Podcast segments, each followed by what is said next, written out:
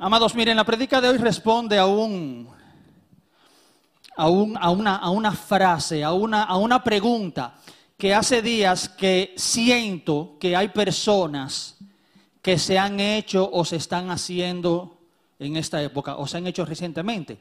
Y esa pregunta es la pregunta, ¿por qué a mí?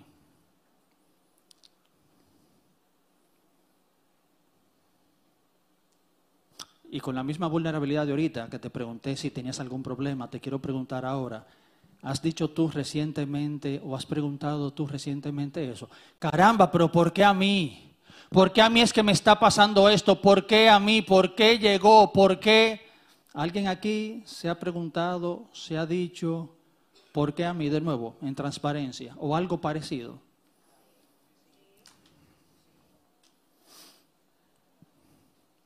Te tengo una buena noticia. Aunque vamos a estar hablando de problemas, te tengo una buena noticia. ¿Quién quiere escuchar una buena noticia esta mañana?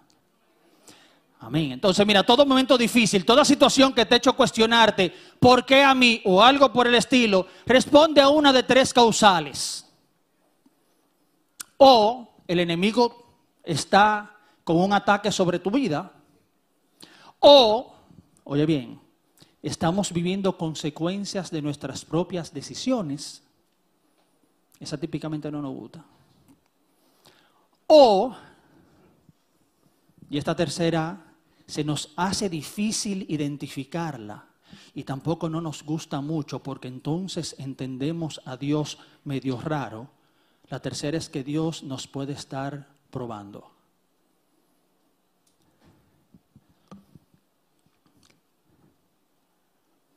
Deuteronomio 8, 2 dice, y te acordarás de todo el camino por donde te ha traído Jehová tu Dios estos 40 años en el desierto, para afligirte, para probarte, para saber lo que había en tu corazón, si habías de guardar o no sus mandamientos. Y son versículos que no nos gustan, familia, vamos a ser honestos.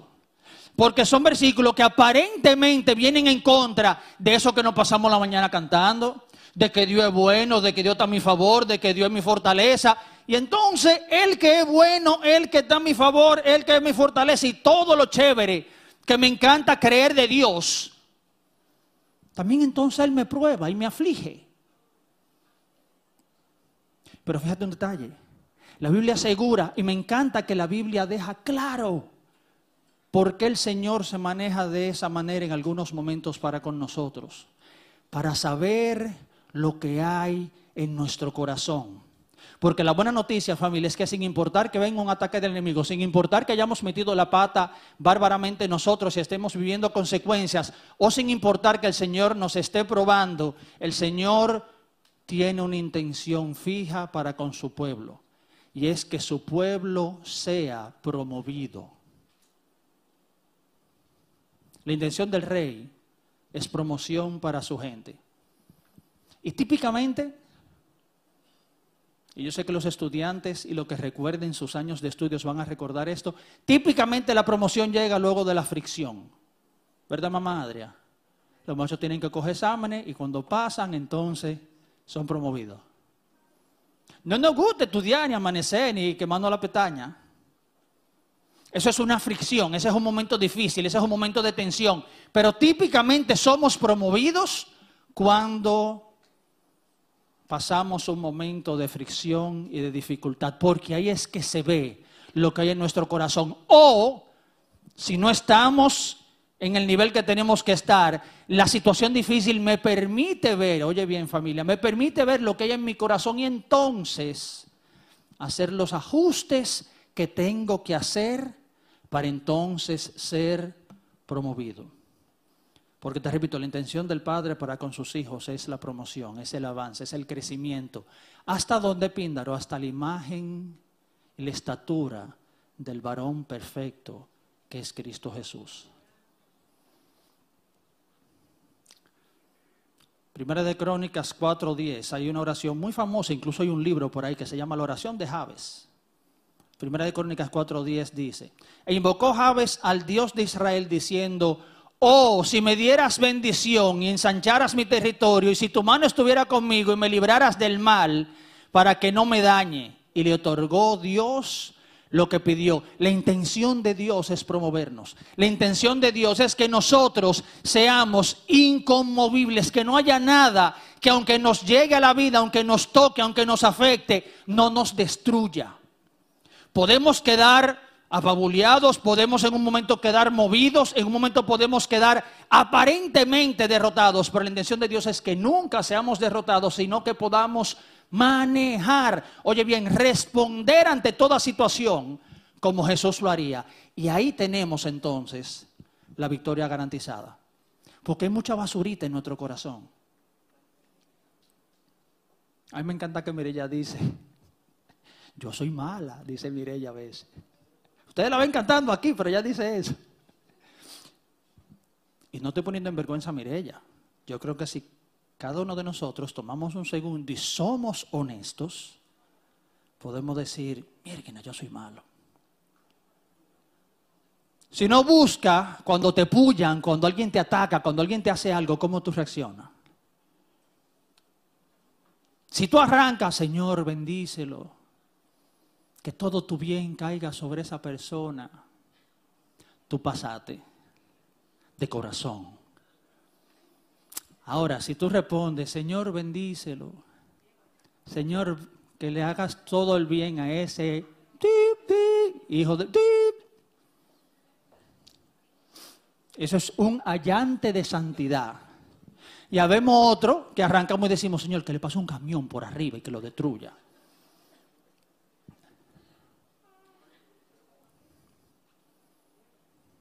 Somos malos. Tenemos esa tendencia, pero el Señor quiere que seamos promovidos para que nuestra vida conozca una paz, para que la vida, nuestra vida conozca un bien, que cuando salen esas maldades de nuestro corazón, no hay manera de que podamos vivir y recibir de ese bien. ¿Tú sabes qué es lo chévere del asunto? Porque el Señor está en el tema de las promociones? Porque nuestras promociones nos terminan llevando a nuestro destino. Cuando nosotros pasamos la famosa prueba, ustedes saben, se dice mucho en la iglesia, lo que pasa es que si tú no pasas la prueba se va a repetir y lamentablemente eso es lo que yo he podido constatar en mi vida. Y lo vemos en la Biblia.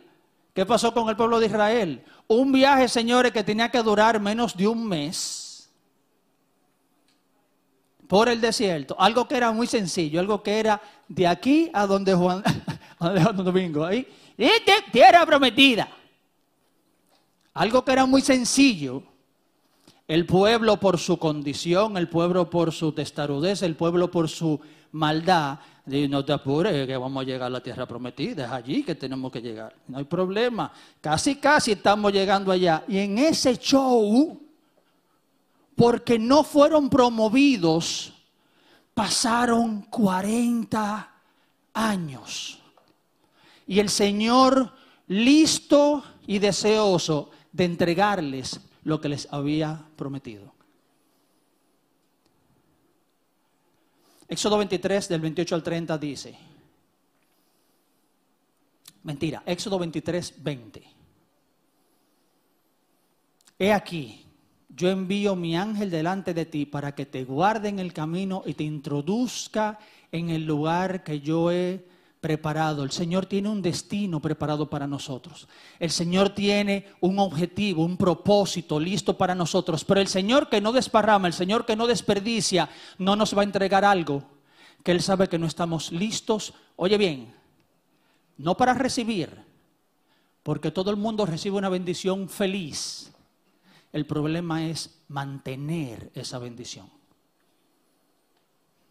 Entonces solamente un corazón procesado Solamente un corazón listo puede sostener, puede mantener una bendición. Porque el Señor no desparrama. Y son como de las, de las contraposiciones interesantes del Señor. El Señor es un Dios de abundancia. El Señor es un Dios de que sobre y de que abunde, pero Él no desparrama. Él no pone donde Él sabe que se va a perder. Ahora, Él manda de sobra, Él manda de más, Él hace que abunde donde Él sabe que se va a mantener. Y por eso es que es tan importante, familia, este tema, porque los primeros beneficiados somos nosotros.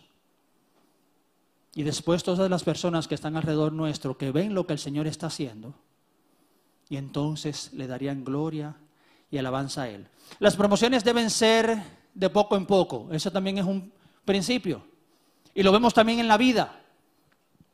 Un niño de cinco años no se puede graduar del bachillerato, sino que tiene que parar, pasar primero, después tiene que pasar segundo, después tiene que pasar tercero, tiene que terminar básica, después entonces entra media.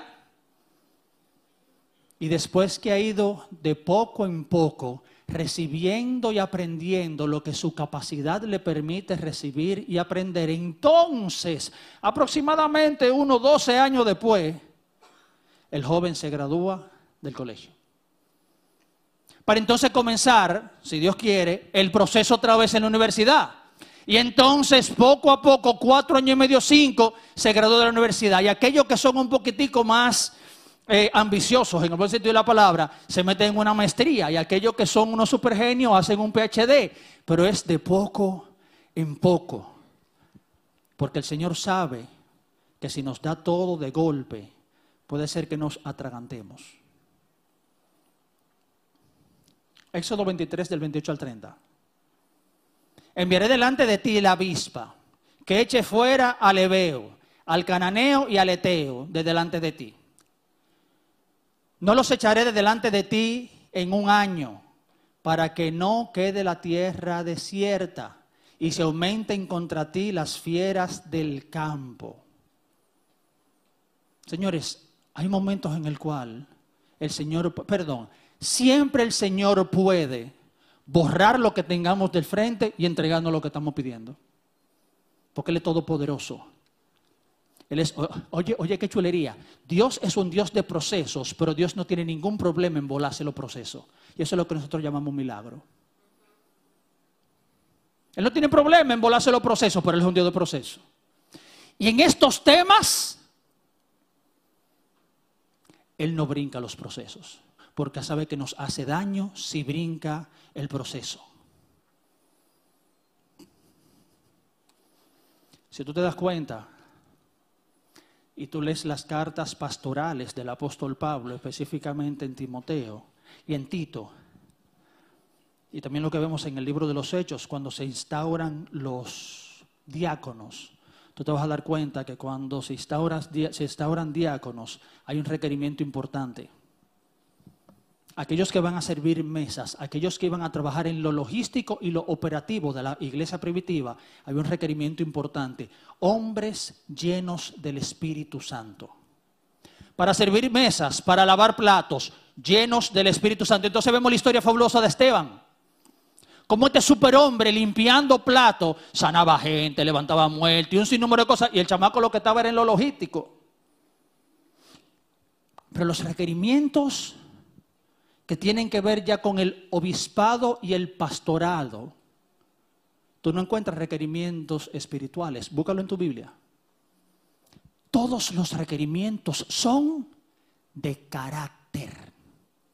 Porque la oficina del apóstol, del pastor, del anciano, del obispo, se mantiene en base a carácter.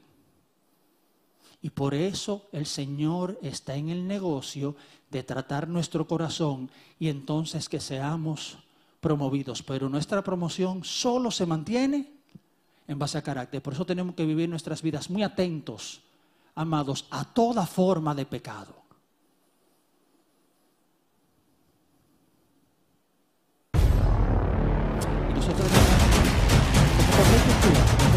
cultura dominicana tenemos algo en contra.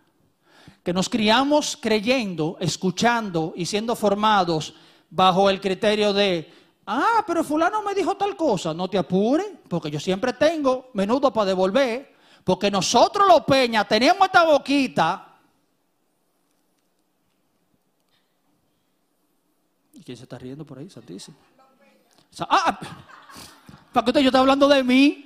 Yo estaba hablando de mí para que tú veas. Ay, se revelaron ustedes solitos. Yo hablando de mí para que tú veas. No, porque a mí nadie me echa cosa. Y esa soberbia que sube.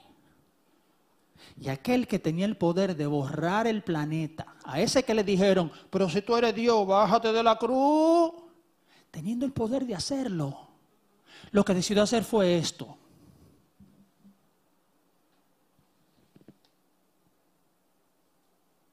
Me matan los versos en los cuales vemos a Jesús ante el Sanedrín y ante Poncio Pilato. Y en momentos de ataques brutales, el hombre con todo derecho de reclamar y de defenderse, lo que hacía era, y donde tenía que entrar para avanzar el Evangelio, el reino, hablaba. Y otra vez volvía y se recogía. Óyeme bien, hay más, santidad en tu boca cerrada que en tu boca bien puesta. Hay más santidad en tu pantalla apagada que en tu pantalla prendida a las 2 o 3 de la mañana. Hay más santidad en pagar tus impuestos que justificando, no, lo que pasa es que ellos se lo van a robar al final, como sea. Total, ni parqueo consigo yo en esta ciudad. Entonces, dale los cuartos de mi empresa. Y algunos somos muy nobles, para eso se lo doy como bono a mis empleados.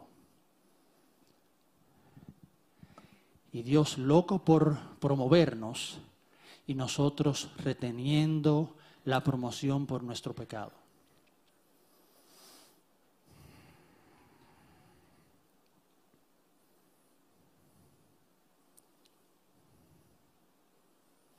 Puede ser que hayan pasos que aparentemente no nos cuadren en la promoción.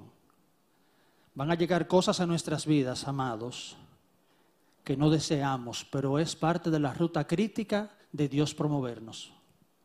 Y depende de cómo aceptemos eso, porque hay cosas que te llegan.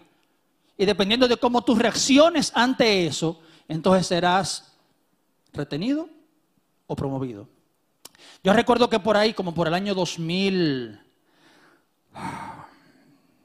John y yo comenzamos aquí en la iglesia en el 2006, fue mi amor, ¿verdad? 2006.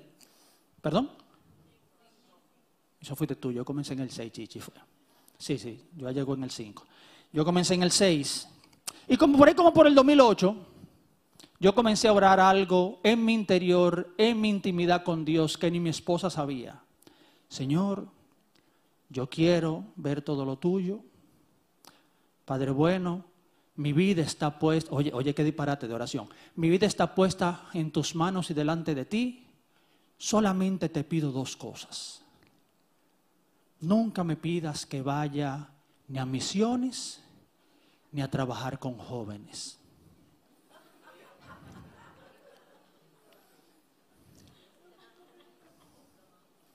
Y por años esa fue mi oración, señores como dirían los gringos, flash forward, démosle para adelante. 2013, nos encontramos Joan y yo sentados en la oficina del pastor, un domingo, y el pastor, no, un martes, y el pastor nos dice, eh, nosotros queremos que ustedes sean parte del grupo de ancianos. Ancianos, gloria a Dios. Y que también pastoren jóvenes. Joan y yo nos sentamos en el carro después de esa reunión y fue como, Mielquina, pero qué maldad. Y empezamos a pastorear jóvenes. No queriendo pastorear jóvenes.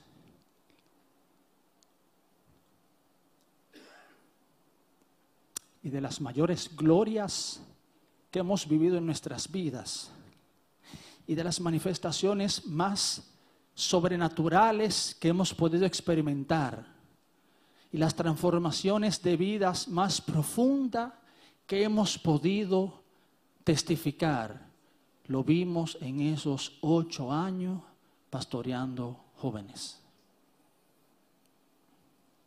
Pero démosle un, poquitico más para adelante, ahora 2015. Llega un momento en el cual hay una situación muy difícil económica en mi casa y el Señor responde. El problema es que muchas veces no nos gusta cómo Él responde, pero Él responde en nuestras oraciones. Y me encuentro otra vez yo en una reunión en la oficina del pastor con dos personas que yo nunca había conocido. Un gringo que se llama Jedediah Turner y un hondureño que se llama Rigoberto Galvez.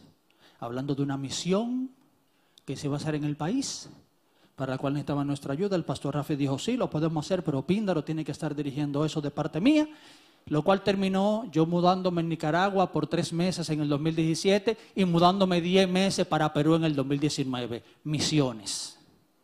Porque si tú no quieres algo que te llegue, no le pida al Señor que no te lo mande.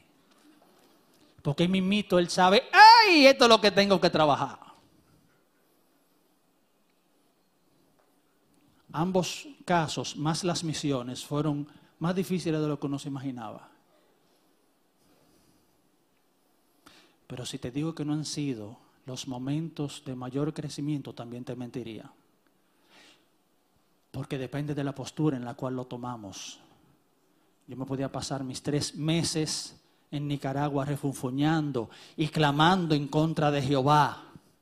O yo podía ser agradecido y ponerme en lo de Él, sabiendo que Él entonces iba a ocupar de lo mío.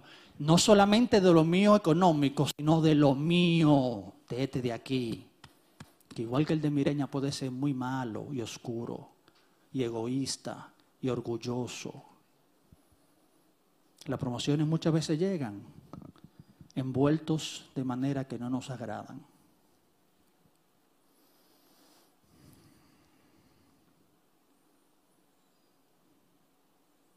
Y te lo dije al principio, las promociones llegan luego de la fricción, luego de momentos bien difíciles.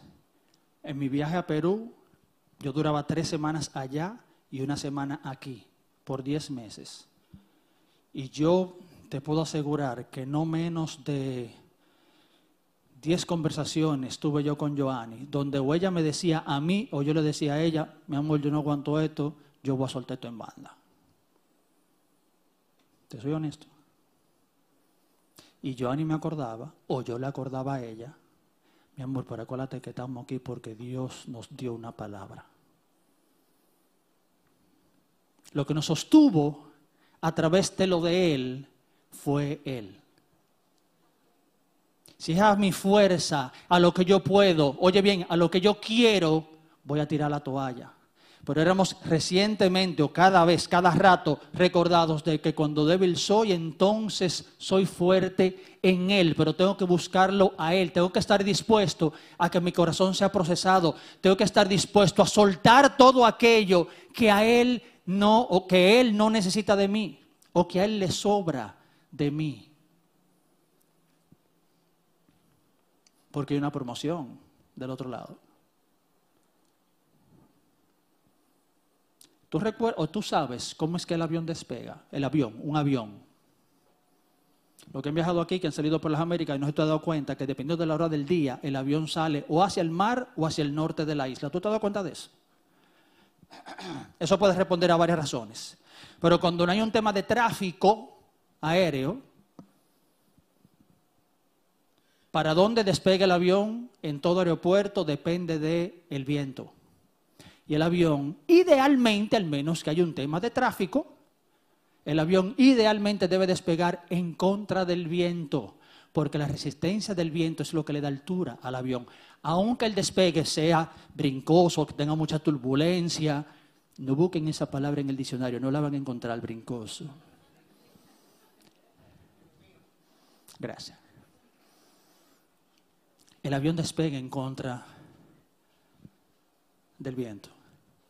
El avión toma altura y llega a una altura segura en contra del viento, en contra de la fricción, en contra de lo que para ti y para mí representa un problema. Tú estás brincando, cuidado, si esto se va para abajo, y es que el avión más seguro está cuando va en contra del viento.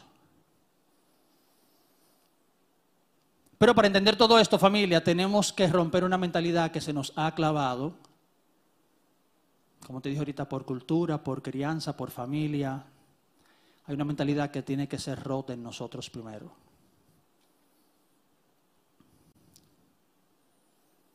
Porque no sé si tú recuerdas que el pueblo de Israel fue esclavo 400 años, ¿recuerdan?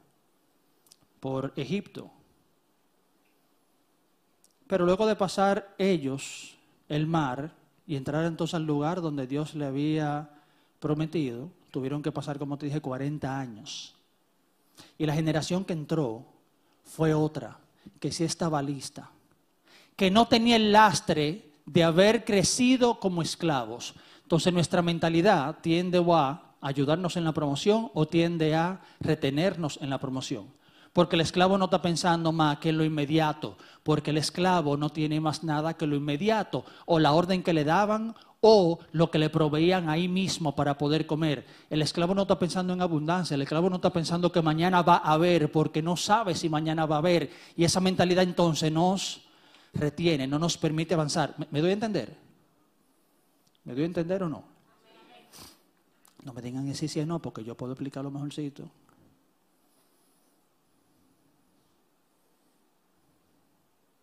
El pueblo de Israel había pasado 400 años de no se puede. Tú no tienes ningún poder. Porque desde que uno quería levantar la cabeza, había que enterrar a uno. De incluso pedir permisos en los momentos de ardua labor para ir al baño. Por 400 años eso fue lo que el pueblo conoció.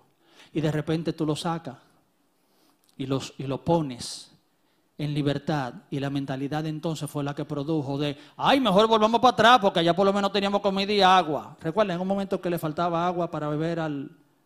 Tres días después de haber cruzado el mar, tres días después de haber visto uno de los milagros más grandes de la historia de la Biblia. Y tres días después estábamos, ay, como que mejor echa para atrás. Porque nuestra mentalidad no nos ayuda. Entonces, ¿qué hizo el Señor? El Señor levantó uno que se crió en realeza para que sea el quien los guiara fuera de Egipto. Uno de ellos, pero criado en realeza, ¿recuerdan la historia de Moisés? ¿Quién crió a Moisés? Moisés era uno de los hijos adoptivos de la reina y del faraón. Uno criado en realeza. Uno que no entendía o no conocía escasez porque nuestra mentalidad tiene que ser renovada, tiene que ser cambiada para que la promoción pueda, ser alcanzada y pueda ser mantenida. Moisés era un hombre que conocía abundancia y en buena manera no conocía límites. Para él todo estaba disponible. Lo chévere del caso, amados, es que nosotros, lo que hemos nacido de nuevo, en Cristo Jesús, tenemos acceso a esa mentalidad. Yo le contaba al grupo de academia esta semana que mm, nuestro pastor puso un ejemplo hace muchos años. Y es importante que podamos entender ese ejemplo porque de nuevo refleja muy bien el tema de cómo nos comportamos cuando las situaciones difíciles nos llegan y hablan de que hemos sido promovidos y hemos entendido o seguimos siendo esclavos cuando teóricamente no deberíamos ser más esclavos. Y ese relato de este hombre, ustedes lo han escuchado quizá, que estaba preso, y este hombre estaba en una celda de 6 por 8, chiquitica. Y la presión, el estrés, la depresión de estar preso, este hombre lo procesaba él caminando en esta celda de 6 por 8. Su tensión él la procesaba caminando en esta celda de 6 por 8. Los años pasan, este hombre es puesto en libertad y su hija se lo lleva para su penthouse en la ciudad de Nueva York. Él estaba preso en New York la hija casada con un hombre con muchísimo dinero, la hija vive en un penthouse en Nueva York, cientos de metros, en un piso no sé cuánto, mirando la ciudad de Nueva York completamente libre. Y solamente la habitación de este hombre, cuenta la historia, era como la mitad de este salón. O sea, la habitación de él era grandísima. Y el hombre sale a boca a trabajo, pero como tenía un antecedente, no lo contrataban. Y eso empieza a mellar su confianza, a ponerlo triste, a, empezar a escuchar en sí mismo su, mente, sus voces decirle, tú no sirves, tú nunca vas a conseguir trabajo. El hombre se empieza a poner triste y depresivo. Y la hija un día llega de hacer unas compras y encuentra a su papá en esta sala doble, sala comedor, que tiene muchísimo metraje, y encuentra al papá caminando en seis por ocho. Porque la costumbre lo que se había creído, lo que él había entendido, lo que se había establecido en su mente, aunque él era libre y en un apartamento gigantesco y de lujo, él seguía siendo un preso. Y nuestra mente tiene que ser transformada para poder ser promovidos.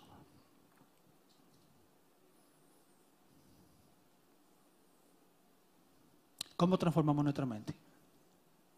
Solamente hay uno que puede hacer eso. Yo puedo pasar el día aquí hablando y que no pase nada, pero hay uno que puede hacerlo en un segundo.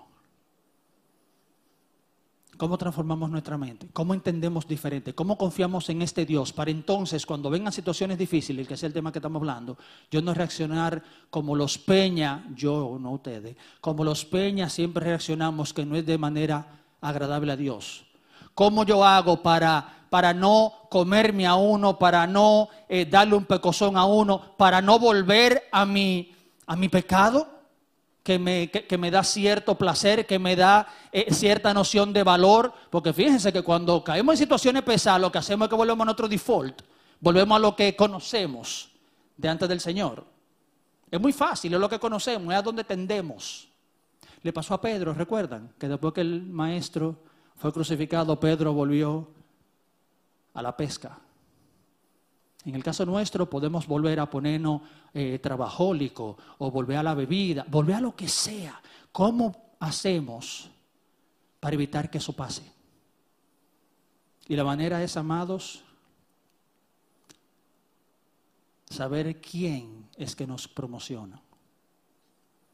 Conocer al Dios que promociona conocer al Dios que no tiene límites, conocer al Dios que tiene bien pensado para mí, conocer a Dios que sin importar lo que esté pasando, Él ya ganó, conocer a un Dios que es tan bueno y tan misericordioso que sin importar lo que venga sobre mi vida, por el diablo, por Él mismo o buscado por mí, Él tiene una salida y quiere que quedemos mejor parados del otro lado. Tenemos que conocerlo a Él. Es la única manera de que nuestra mente sea renovada. Solo vete preparando el video, porfa. Yo te quiero mostrar la grandeza de ese Dios. ¿Por qué podemos confiar en ese Dios? ¿Por qué tenemos que creer que sin importar lo que tengamos de frente, hay uno que como cantamos muchísimo esta mañana, está por mí y ha prometido estar conmigo hasta el fin del mundo. Conocer a este que es mayor que toda situación. Ser íntimo de aquel el cual la Biblia dice que su nombre está por encima de todo nombre. Yo te lo quiero presentar de una manera bien física y gráfica. Saulo, dale, please, desde que tú puedas. Y yo espero que sea rápido, ¿verdad?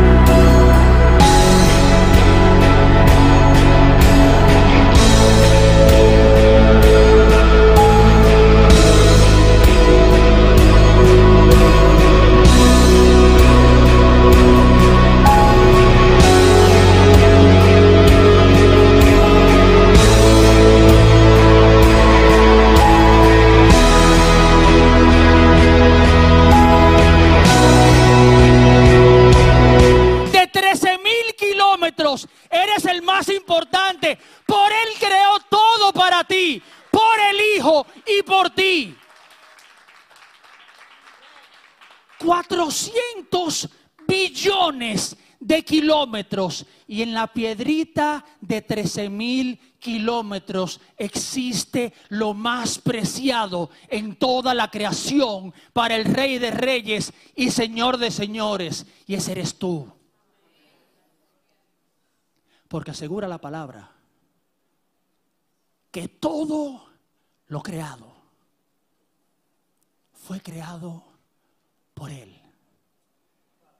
Y tú y yo vivimos en una piedrita de 13 mil kilómetros contra un cuerpo de 400 billones.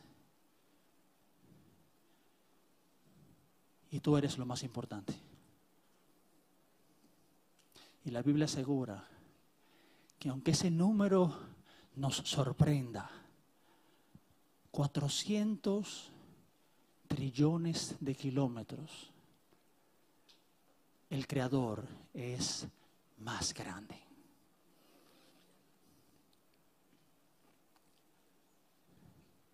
La Biblia asegura que Él tiene los planetas, oye bien, en la palma de su mano como arena.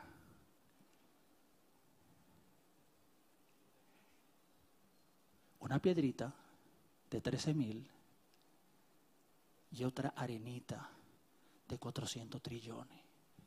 Y están y caben ahí. Así de grande es Él. Por eso es que no tenemos que preocuparnos ni volvernos locos ante situación alguna. Porque aquel que carga toda la creación en su mano está por ti y está por mí.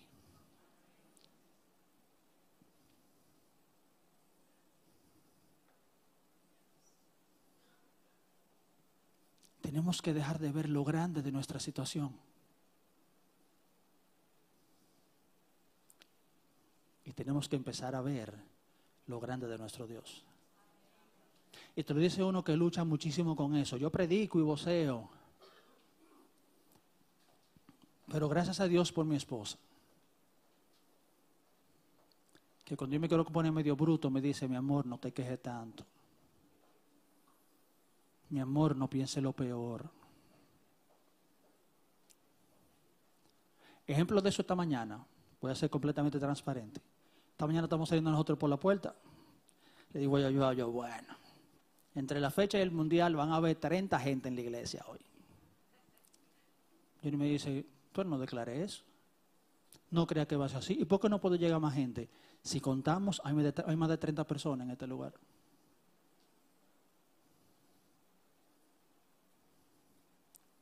Ante cualquier situación, por favor, recuérdate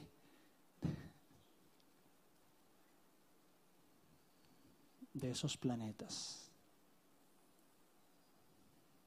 Y nunca una creación es más grande que su creador.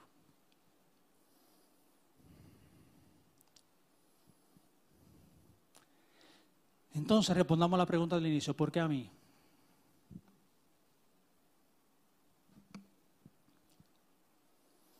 ¿Por qué pasan las cosas a mi alrededor? Señores, podemos llegar a ser tan egocéntricos que le pasa algo a alguien que queremos mucho y nosotros decimos, ¿y por qué me pasó esto a mí? Porque te salpica, porque te toca, porque es también un problema para ti. Y lo enfocamos con que cómo me pasó a mí, pero le está pasando al otro. Respondamos entonces, ¿por qué a mí? Y la pregunta que tengo que hacer muy cruda, directa, es, ¿quién más hay? En ese lugar, en ese momento, en esa situación, ¿quién más hay sino tú, que eres la persona, el Hijo de Dios, representante del reino? Porque, óyeme bien, Dios no se dejó plan B. Cuando Dios creó la tierra, creó el hombre y después puso el Edén, Dios nos dejó plan B. Su plan era comunión con el hombre, restauración de todo a través del hombre, primero por la llegada de Cristo. El plan de Dios era Cristo y su iglesia, no hay plan B. El Señor no está, bueno, hay que hacer un plan de contingencia porque puede ser que la iglesia no haga lo que tiene que hacer. No, no hay plan B. Somos tú y yo ante las situaciones del mundo por Cristo Jesús. Efesios 4 del 8 al 13. A mí, esto es el apóstol Pablo, que soy menos que el más pequeño de todos los santos, me fue dada esta gracia de anunciar entre los gentiles el evangelio de las inescrutables riquezas de Cristo y de aclarar a todos cuál sea la dispensación del misterio escondido desde los siglos en Dios, que creó todas las cosas. Ahí estaba Yus, JH, Radio Guarachita, todos esos planetas estaban ahí. Para que la multiforme sabiduría de Dios sea ahora dada a conocer por medio de la iglesia. ¿Pero para qué o contra qué? Sencillo, contra los principados y potestades en los lugares celestiales. Todo lo que tenga el enemigo en contra de este planeta, nuestras metidas de pata y las consecuencias que nos llegan, el Señor está esperando que su sabiduría sea manifiesta y acabe con eso por la iglesia. Tú no eres víctima. Nos pasan cosas, como diría Eduardo, como cualquier hombre nacido de mujer con el, ombligo para adelante. Nos pasan cosas, pero tú no eres víctima. Te voy a dar otra miradita a nuestra intimidad en mi casa. Cuando yo conocí a mi esposa, ahorita la levanté, ahora la voy a bajar un ching. Cuando yo conocí a mi esposa, Joanny era una que decía, pero ¿y por qué a mí me pasa esto? A mí me pasa siempre lo peor. ¿Será que yo ni decía cuando nos conocimos? Y ahora ella me da cátedra a mí. No, mi amor, no piense así. Porque tenemos que esperar lo peor. Ahorita me acordé de eso. Yo, mierda, qué chévere. Porque ella habló ahorita del proceso de Dios conmigo, pero también viene el proceso de ella. Y que tu mente cambie, que tu creencia cambie de, es que todo lo peor me pasa a mí a es que no tenemos que esperar lo peor. Solamente uno lo puede hacer. La sabiduría de Dios, todo el bien de Dios, todos los misterios de Dios, las llaves del reino, están para ser dispensadas en contra de lo negativo del planeta por la iglesia de Jesucristo. Verso 11, conforme al propósito eterno que hizo en Cristo Jesús nuestro Señor, en quien tenemos seguridad y acceso con confianza por medio de la fe en Él. Podemos enfrentar las situaciones creyendo en Él, creyendo en aquel que es todopoderoso. Por lo cual pido que no desmayéis a causa de las tribulaciones por vosotros, las cuales son buenas Pablo se pasa a veces.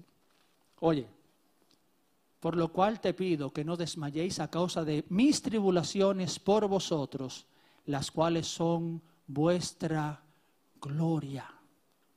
El apóstol Pablo veía sus tribulaciones, las tribulaciones que nos pasaban, si son enfrentadas de manera correcta, las veía como nuestra gloria. No porque Pablo era masoquista, me encanta sufrir, que venga la maldad. No, sino porque él sabía que cuando más débil soy, entonces fuerte soy en Cristo Jesús.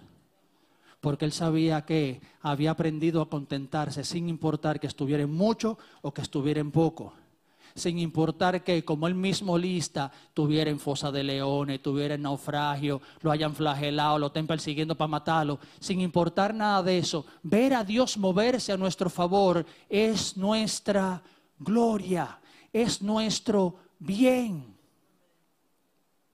No somos masoquistas, pero vemos o debemos ver las tribulaciones de manera diferente. Lo primero de por qué a ti, porque no hay más nadie. Porque tú eres la iglesia de Cristo en esa situación, en ese momento, ya sea para otro o ya sea para ti mismo. Segundo, porque solo nosotros podremos tomar las armas del enemigo que nos han dañado, que nos han herido, que buscan nuestra muerte y tornarla en contra del enemigo mismo. Solamente la iglesia puede hacer eso. Solamente un hombre y una mujer entendido de quién es ¿En quién está parado? En la mano de quién, como dice mi amada doña Julia. Doña Julia, ¿cómo usted está? en las manos del Padre.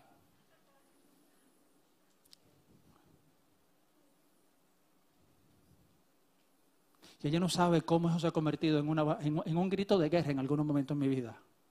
Cuando el asunto se me quiere complicar, yo espérate que yo estoy en tu mano. Doña Julia, ¿cómo está?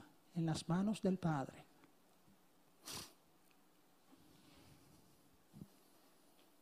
Solamente la iglesia puede tornar lo del enemigo en contra del enemigo.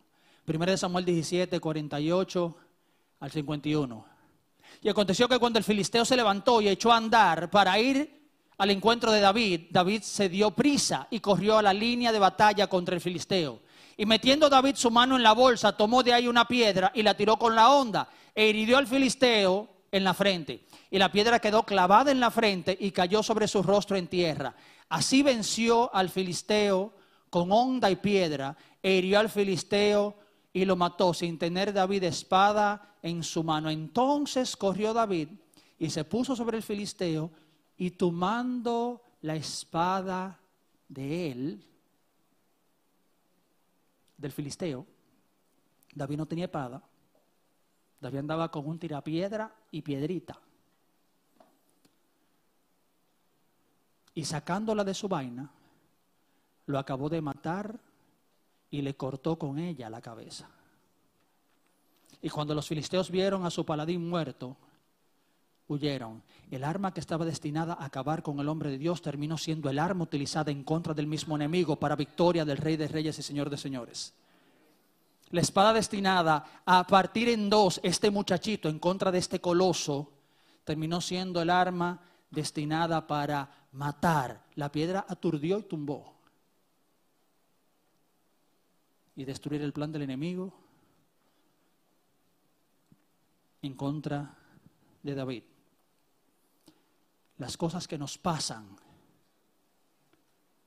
ya sean por el enemigo, por nuestra metida de pata o por prueba del Señor, tienen el potencial de promovernos de que terminen siendo, como dice Romano 8:28, de bien para nosotros. Y tercero, ¿por qué a mí? Porque el Señor tiene un propósito grande en nosotros y nos necesita a la altura de ese propósito grande. Isaías 61, 4, 6, ¿cuánto me mata? Isaías 61, 4, 6. Después que el antiguo profeta Isaías habla en Isaías 61 de la obra del Mesías a través del Espíritu Santo que vendría sobre él y todo lo que el Mesías haría a favor de su pueblo. Recuerdan, el Espíritu de Jehová vino sobre mí para ta, ta, ta, ta, ta, ta, ta. Y ahí enlista todo el bien que Jesús le iba a hacer a su pueblo. En el verso 4 hay un giro de enfoque. El enfoque no es en el Mesías, sino que el enfoque cambia ahora al pueblo redimido por el Mesías. Y oye lo que está llamado el pueblo, oye lo que está llamada la iglesia. Ellos, nosotros, los que estábamos en ruina, en muerte, en esclavitud, en ceguera, en destrucción, nosotros que estábamos ahí, una vez somos levantados por el Mesías, ellos entonces reedificarán las ruinas antiguas y levantarán los asolamientos primeros y restaurarán las ciudades arruinadas, los escombros de muchas generaciones y extranjeros apacentarán vuestras ovejas y los extraños serán vuestros labradores y vuestros viñadores y vosotros seréis llamados sacerdotes de Jehová, ministros de nuestro Dios seréis llamados, comeréis las riquezas de las naciones y con su gloria seréis sublimes. Es tiempo, familia, de dejar de preguntarnos por qué a mí y empezar a declarar, familia, gracias Dios porque soy yo. Y entonces entrar en Él, confiar en Él para ver su gloria manifiesta en cada situación de nuestras vidas.